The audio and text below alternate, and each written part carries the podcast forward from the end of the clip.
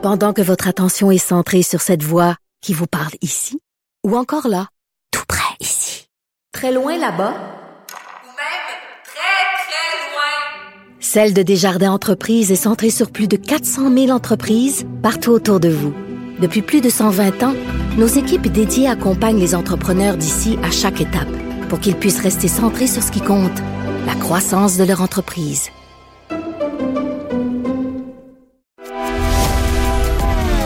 Grand philosophe, poète dans l'âme, la politique pour lui est comme un grand roman d'amour. Vous écoutez Antoine Robitaille, là-haut sur la colline. Mon prochain invité est un biographe bien connu et ex-collègue journaliste, ex-ministre de l'Éducation. C'est Pierre Duchesne. Bonjour. Oui, bonjour, bonjour Antoine. Alors, Pierre, euh, vous publiez ces jours-ci euh, Guy Rocher, tome 2, le sociologue du Québec. Évidemment, vous faites jamais des, petites biographies faciles, vous là. là. Euh, c'est le tome 2. Euh, il y a beaucoup de- d'entrevues à la base et c'est fascinant de, de voir votre travail. Donc, Guy Rocher, c'est tout un personnage. Euh, si, je regarde juste la quatrième de couverture, parce que j'ai pas reçu le livre, j'ai reçu qu'un chapitre. Euh, formation des écoles secondaires publiques, création des cégeps, fondation de l'UCAM, rédaction de la loi 101, opposition au multiculturalisme de Pierre Trudeau, promoteur de l'indépendance du Québec, laïcité de l'État. Il était là pour, pour tous ces événements et ces, ces thèmes importants, ces jalons de, de notre histoire. Et c'est, j'imagine, ce qu'on retrouve dans le tome 2, parce que le tome 1, c'était quoi, de 1924 à 63, alors que là, c'est 63 à 2021, à aujourd'hui. Oui, c'est ça. C'est- C'est-à-dire que on reprend euh, après le, le dépôt du premier rapport de la commission parents. Il est un de ces commissaires-là, la célèbre commission parents, formée en 61, puis qui remet son premier rapport en 63. Et puis moi, j'avais terminé le tome 1 à, à ce moment-là. Euh, ce, ce premier rapport proposait la création d'un ministère d'éducation, ce qui n'existait toujours pas au Québec. Et euh, bon, ben, M. Lesage retardait le dépôt du projet de loi euh, de plusieurs mois, ce qui avait mis un peu en furie le ministre Gérard Lajoie, qui était à ce moment-là ministre de la Jeunesse, parce que bon, il n'y avait pas de ministre de l'Éducation. Oui. Et donc, le tome 2 p- reprend là, en fait, au moment où euh, le ministre qui souhaite devenir celui de l'Éducation, Gérard Lajoie, se dit, ben là, coudon, est-ce que M. Lesage est en train de céder aux pressions euh, du clergé? Et le, le tome 2 amorce euh, effectivement euh, ce débat-là. Euh, c'est l'État qui se détache de l'Église, c'est mon titre du premier chapitre. Et on voit comment les 22 évêques au Québec, c'est eux qui s'occupaient de définir euh, la matière, euh, les livres qu'on Ouais. devait euh, distribuer dans les écoles, euh, qui formaient les professeurs, on appelait ça des écoles normales, euh, qui formaient le personnel et qui administraient les, les écoles. Alors, il y avait juste une espèce de secrétariat euh, au Québec euh, pour le gouvernement, mais tout le reste, c'était entre les mains de 22 évêques. Et essentiellement, la recommandation de la commission parents, c'est de dire on enlève ce pouvoir-là aux 22 évêques. Alors, évidemment, ils ont réagi lorsque le rapport a été déposé. Ils ont été surpris, pris de court, peut-être par l'audace. Et finalement, ben, euh, M. Lesage euh, euh, a quand même procédé puis a permis que le ministère de l'Éducation soit formé, qu'il y ait un ministre responsable de l'éducation. Et je raconte un peu tout ce combat-là. Mhm. Il y a eu cinq rapports en tout, ça nous amène jusqu'en 66. Invention des cégeps, Ben oui. euh, création de l'école publique secondaire. Puis Guy Rocher, lui, est au cœur de tout ça, là, parce qu'il était à la commission.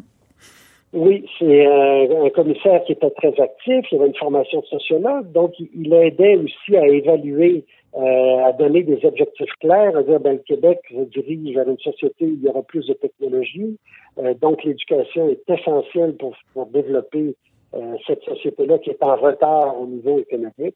Euh, et là, ben, ça a été l'invention aussi, euh, je dirais, la généralisation de l'école secondaire privée. Le- Ce qu'on avait, la Révolution tranquille, Pierre, euh, a été étudiée de bord en bord, de, de tous les côtés. Qu'est-ce que vous avez découvert par le truchement là, de, de- du parcours de, de Guy Rocher de particulier? Ben, c'est, il, est, il est bon, surtout au moment où on nous parle aujourd'hui beaucoup, on le voit, le débat de la laïcité, là, qui, est, qui est dans l'actualité. Euh, il est intéressant de voir comment, même au cœur de la commission parents, cette question-là euh, devait être réglée dès le premier rapport Mais euh, l'Église étant tellement influente, la société étant aussi tellement croyante à l'époque, les gens baignaient dans une société catholique, les commissaires ont retardé et ce n'est qu'à l'avant-dernier rapport où ils ont commencé à aborder la question de la, laïcité. À l'époque, on disait la non-confessionnalité des écoles. Euh, et là, on voulait des commissions scolaires laïques. Euh, on voulait que les administrateurs soient laïques. Euh, et évidemment, on a mis fin au cours classique qui était dirigé par les pères. Mais cette question-là de la définition de la neutralité de l'État, euh, qui a fait l'objet d'un projet de loi et d'une loi il n'y a pas très longtemps au Québec, euh, qui est controversé, qui est contesté par certains, ouais. ben, M. Rocher l'a abordé avec d'autres de ses, de ses commissaires, et on était finalement arrivé à une forme de compromis en disant oui, euh, on pourra, compte tenu de la société catholique, maintenir les écoles euh, dans, une, dans un fonctionnement catholique, mais il faut que les administrations soient laïques. Et même ça, euh, il faut le rappeler, M. Lesage avait, et même M. Johnson par la suite, a refusé de mettre en place des commissions scolaires laïques. C'était des commissions scolaires religieuses. Oui, oui. C'est ça, ça a pris Pauline Marois dans les années 90 pour déconfessionnaliser tout ça. Euh, ce qui a donné la nécessité de faire d'ailleurs un cours d'éthique et culture religieuse qui est encore. Ben Donc, ces questions-là sont encore au cœur de, de, nos débats. Euh, c'est sûr que la, la, situation a pas mal changé. Donc, c'est ça qui est fascinant de voir Guy Rocher encore aujourd'hui, même en commission parlementaire il y a quelques semaines, pour commenter le projet de loi 96. Je me demandais juste une petite, euh, petite parenthèse, Pierre, qu'est-ce que vous avez pensé de son intervention où il était plutôt favorable au projet de loi 96, sauf là pour la non-application de la loi 101 au Cégep? Vous savez, il y a des gens, euh, on dit souvent en vieillissant, on va devenir peut-être plus conservateur, euh, parce qu'on on devient un petit peu plus fragile et tout. Dans le cadre de M. Rocher, c'est un homme qui a euh, des principes bien établis et qui, euh, au contraire, démontre aucun signe d'affaiblissement sur, sur, des questions comme la laïcité ou celle de la protection de la langue française. Et pour lui, il faudrait même étendre la loi 101 au cégep. Donc, mais on voit aussi qu'il prend garde de euh, il ménage le ministre, Jean Barrette, ils se sont rencontrés, il est allé chez eux, ils ont discuté. Il tente donc d'influencer plus un ministre qu'un premier ministre, espérant que euh, son point de vue puisse être adopté. Mais ça, c'est à l'image de Guy Rocher tout au long de sa vie. Guy Rocher n'est pas un personnage qui cherche avant tout à confronter. Euh, il cherche pas avant tout à avoir raison, mais il cherche à expliquer un point de vue, à écouter l'autre et à rallier. Et ça, c'est, ben, je dirais, dans le contexte actuel, avec la, les réseaux sociaux qui ont comme augmenté le niveau d'animosité, là, où on cherche surtout à faire valoir son point de vue. Rocher a toujours eu une approche rochéenne, c'est-à-dire où j'essaie de, de, vous expliquer une chose de façon très pédagogique, je ne sais pas de vous convaincre, j'essaie de vous expliquer un point de vue. Euh, il est tenace, par contre, il ajoute des éléments, il va ajouter des arguments, mais ensuite il écoute et il a le ton, jamais un ton professoral, bien que ce soit un professeur. Hein. Mm-hmm. Il a un ton doux, euh, ouvert, reconnaissant souvent dans le point de vue de l'autre des éléments intéressants, ce qui permet d'établir un débat dans l'espace public et son rôle dans la délibération publique, je trouve. Enfin, ce sera une partie, je pense, de son héritage, cette capacité de maintenir euh, une voix qui est pas sûrement conciliante, mais en tout cas qui permet de débattre, puis d'être, euh, d'occuper une place sans qu'il y ait euh, euh, une animosité, puis des fermetures, puis des coups de des coups violents pour mettre fin à des, à des débats, par exemple. Dans les derniers mois, le gouvernement a créé le prix de la laïcité Guy Rocher. Est-ce que vous pensez qu'on essaie de récupérer Guy Rocher au gouvernement du Québec caquiste? Ben, c'est évident qu'en en, donnant le nom à un prix semblable, on, on, essaie aussi de s'appuyer sur, je dirais, les connaissances, la, la, la, réputation, la notoriété d'un grand sociologue comme Guy Rocher. Euh, on fait ça de son vivant. Bon, donc il, continue à être actif et tout.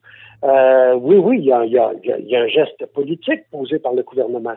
Euh, mais ça, vous savez, moi, bon, c'est une décision gouvernementale, mais je pense que des, des prix comme ça devraient euh, s'appuyer sur essentiellement euh, la contribution, euh, Mhm. la pensée d'un personnage comme Rocher. Mais les motifs politiques, on n'y peut rien. Euh, je, Mhm. je pense qu'effectivement, ils existent, les motifs. Est-ce que c'est une bonne récupération ou une mauvaise récupération? Ben moi, j'hésite toujours à, vous savez, juste le mot récupération est pas est pas agréable. OK. Quelqu'un, euh, Rocher n'a pas à être récupéré, je pense. Euh, il, on peut être une source d'inspiration. Euh, maintenant, des gens, parce qu'il y a une controverse autour de la laïcité. Ben oui. Oui, la majorité, il y a, il y a des, des sondages qui donnent quand même une majorité de, de, je dirais, de Québécois qui sont favorables avec ce concept et la loi, mais il y a quand même une opposition très active. Et là-dessus, ben, Guy Rocher, lui, veut pas se placer comme euh, un acteur euh, politique. Hein. Mhm. Il, il- il aime aussi garder sa posture d'universitaire, d'académicien, euh, d'intellectuel, d'intellectuel, donc qui permet euh, l'écoute de, de l'opposition. Mais ça, bon, il faudrait lui demander à lui ce qu'il en pense. Je pense qu'il a quand même été euh, très, euh, très heureux de ce prix. c'est- pour lui, il le voit comme une marque de reconnaissance. Votre biographie, Pierre, s'intitule euh, Le sociologue du Québec, c'est-à-dire le deuxième tome. Pourquoi, en quoi est-il, Guy Rocher, le sociologue du, du Québec par rapport à Fernand Dumont ou Marcel Rioux, par exemple? c'est des sociologues qui ont aussi occupé une place énorme. Euh, je me suis permis de, de- de donner ce titre-là euh, à M. Rocher de par d'abord sa longévité. Hein. M. Rocher est encore actif. Il aura vécu, euh, euh, bon, la poche, il sera centenaire bientôt. là. Ben Donc, oui. c'est un homme qui, au-delà des années 80, très actif dans les années 60 et 70, tout comme Fernand Dumont, Marcel Rioux. Mais ces hommes-là euh, ont, ont- ont quitté notre monde à un moment donné. Euh, leurs écrits demeurent cependant. Euh, dans le cas de Dumont, c'est assez évident. Euh, mais il a demeuré, il est demeuré actif. Et il est demeuré actif, non, non seulement vivant, mais aussi un intellectuel qui sortait et qui était présent dans la cité. Donc, il Mhm. sortait de la tour universitaire, très présent. On, on en Il est à la fois observateur, comme vous l'écrivez, il est à la fois observateur et acteur. Oui, euh, dans le débat de la laïcité, la place de la religion, dans celui de la protection de la langue, euh, dans celui du rôle de l'école. Dans les dernières années, Guy Rocher est sorti à plusieurs reprises dans des textes cinglants où il parle d'une école qui est devenue élitiste, une école publique élitiste, et il faut changer tout ça. Il faudrait même un nouveau, une nouvelle commission sur l'enseignement. C'est un homme qui a été présent aussi dans le débat politique, qui a occupé les 40, 50 euh, années au Québec qui sont le- qui est la question nationale. Est-ce que le Québec devait être un pays ou non? Guy Rocher, un indépendantiste, a, a- a agi, a parlé dans ce milieu-là, c'est, euh, a fait partie des regroupements. Donc, tous les débats contemporains, Oui. en a été, à la fois comme acteur, comme penseur. Le multiculturalisme dont on parle encore actuellement de façon très, très vive, c'est d'ailleurs le 50e anniversaire des principes même du multiculturalisme ce mois-ci. Ben, le premier intellectuel qui a fait une, qui, a- qui a bâti un contre-discours euh, à l'égard de ce- cette politique de Pierre Trudeau Oui. en 71, ben, c'est Guy Rocher. Donc, Guy Rocher s'est inscrit euh, sur une très, très longue période et finalement est devenu une espèce d'interprète de la société québécoise. Il est très, on, on le voit, on le sent qu'il est écouté, non seulement par les parlementaires quand ils se déroulent dans des commissions euh, parlementaires à, à- à Québec, mais aussi par une bonne partie de la population, par des articles de, de fond régulièrement qui sont publiés. Il, il devient une espèce de voix, un, interprète de la société Vous- contemporaine, Ben donc oui. sociologue du Québec Vous- contemporain. Vous démontrez à quel point il est resté actif, Guy Rocher, tout au long de sa vie. Mais une des choses qu'on apprend dans votre livre, c'est qu'il a été poussé vers la sortie de l'Université de Montréal. Euh, c'est surprenant. Que, euh, là, j'ai lu ça dans le chapitre euh, 28. Ça fait partie des, des- des primeurs, je pense, de, de votre deuxième tome. Euh, comment on peut pousser à la sortie un, tel personnage, justement, qui, qui a été de, de tous les combats, qui n'a jamais cessé de travailler? Euh, c'est ça que je comprends pas. Bon, ben, tout d'abord, hein, quand on est professeur euh, d'université, à la différence, je dirais, euh, vous m'entendez bien? Je Oui. Oui. Euh, Alors, quand on a été un, un- un professeur ou quand on est un professeur d'université, évidemment, euh, l'âge de la retraite est une question qui se pose avec moins de c'est moins incisif que dans d'autres fonctions parce que de par euh, la place intellectuelle qu'on qu'on occupe, si on continue à être chercheur, on enseigne, il y a plusieurs professeurs qui vont rester au-delà de 65 ans. Alors, Guy Rocher en était un. Euh, il avait maintenu sa pertinence parce que même il a fait un changement de carrière, lui. À 55 ans, il décide, je ne suis plus un sociologue euh, euh, de sociologie générale, je vais être un sociologue du droit, mm un centre de recherche en droit public. Et donc, à 55 ans, une deuxième carrière qu'il projette et il se met à faire des, des, travaux de recherche et contribue à la définition de nouveaux concepts. Bon, ben, cet homme-là, quand il arrive au-delà de 60 ans, 70 ans et même 80 sur un octogénaire, ses collègues ne le voient pas comme un personnage vieillissant parce qu'il continue à être apprécié des étudiants, contribue par des travaux de recherche et a, un acteur social, on le dit, qui est toujours présent. Or, à un moment donné, euh, ben, il y a une nouvelle doyenne qui arrive, euh, Anne-Marie Boisvert, qui, elle, va décider de répondre probablement aussi à une demande du rectorat euh, pour dire, ben écoutez, vous avez 84 ans, bon, elle ne va pas lui suggérer de prendre sa retraite directement. Elle va utiliser un moyen qu'on utilise beaucoup dans les milieux universitaires. On va augmenter sa tâche d'enseignement. Alors, à 84 ah ans, on va lui imposer euh, un peu plus de cours, euh, des cours tout le matin, vous voyez, ce genre de choses. Oui. Et là, ben moi, c'est des collègues, le professeur, il y a Pierre Trudel, nommément, qui est encore un, chercheur professeur au, Centre de recherche en droit public, qui dit, ben, on le sait bien, c'est une façon, ça, d'accroître le nombre de cours, c'est une façon d'accroître des pressions pour pousser à la porte du rocher. Donc, euh, on découvre qu'il a, et lui-même ne me l'a pas dit facilement, c'est pas un homme, on dit depuis le début, qui cherche les conflits, euh, mais en faisant les recherches, et puis là, j'ai parlé à deux autres doyens euh, de la faculté de droit, à une autre époque que Mme Boisvert, oui. Hélène Dumont, Patrick Molinari, qui me disent, ben nous, on n'aurait pas fait ça. On, on jugeait que M. Rocher avait encore une capacité. D'ailleurs, vous le voyez encore aujourd'hui, il est rendu à 97 ans, et, il va sortir, là, ça va sortir avant la fin de l'année ou début de l'année prochaine, un traité de sociologie du droit et des ordres juridiques. 97 ans, encore un auteur. Donc, euh, ça, c'est un peu étonnant. Puis Hélène Dumont va, va, va dire, ancienne doyenne, ben, c'est un professeur unique et d'exception. Euh, exemplaire. Il était étonnant de, le, de lui présenter la porte à ce moment-là. Mais, en tout cas, merci. On va. On... dit la même chose. Ben oui, je sais, c'est très surprenant. Ben, merci beaucoup, Pierre Duchesne, pour cet entretien. Au plaisir. Je rappelle le titre de votre tome 2 de, de la biographie de Guy Rocher, le sociologue du Québec. C'est publié chez Québec Amérique. Et c'est tout pour La Hausse sur la Colline en ce mardi. Merci beaucoup d'avoir été des nôtres. N'hésitez surtout pas à diffuser vos segments préférés sur vos réseaux. Et je vous dis à demain.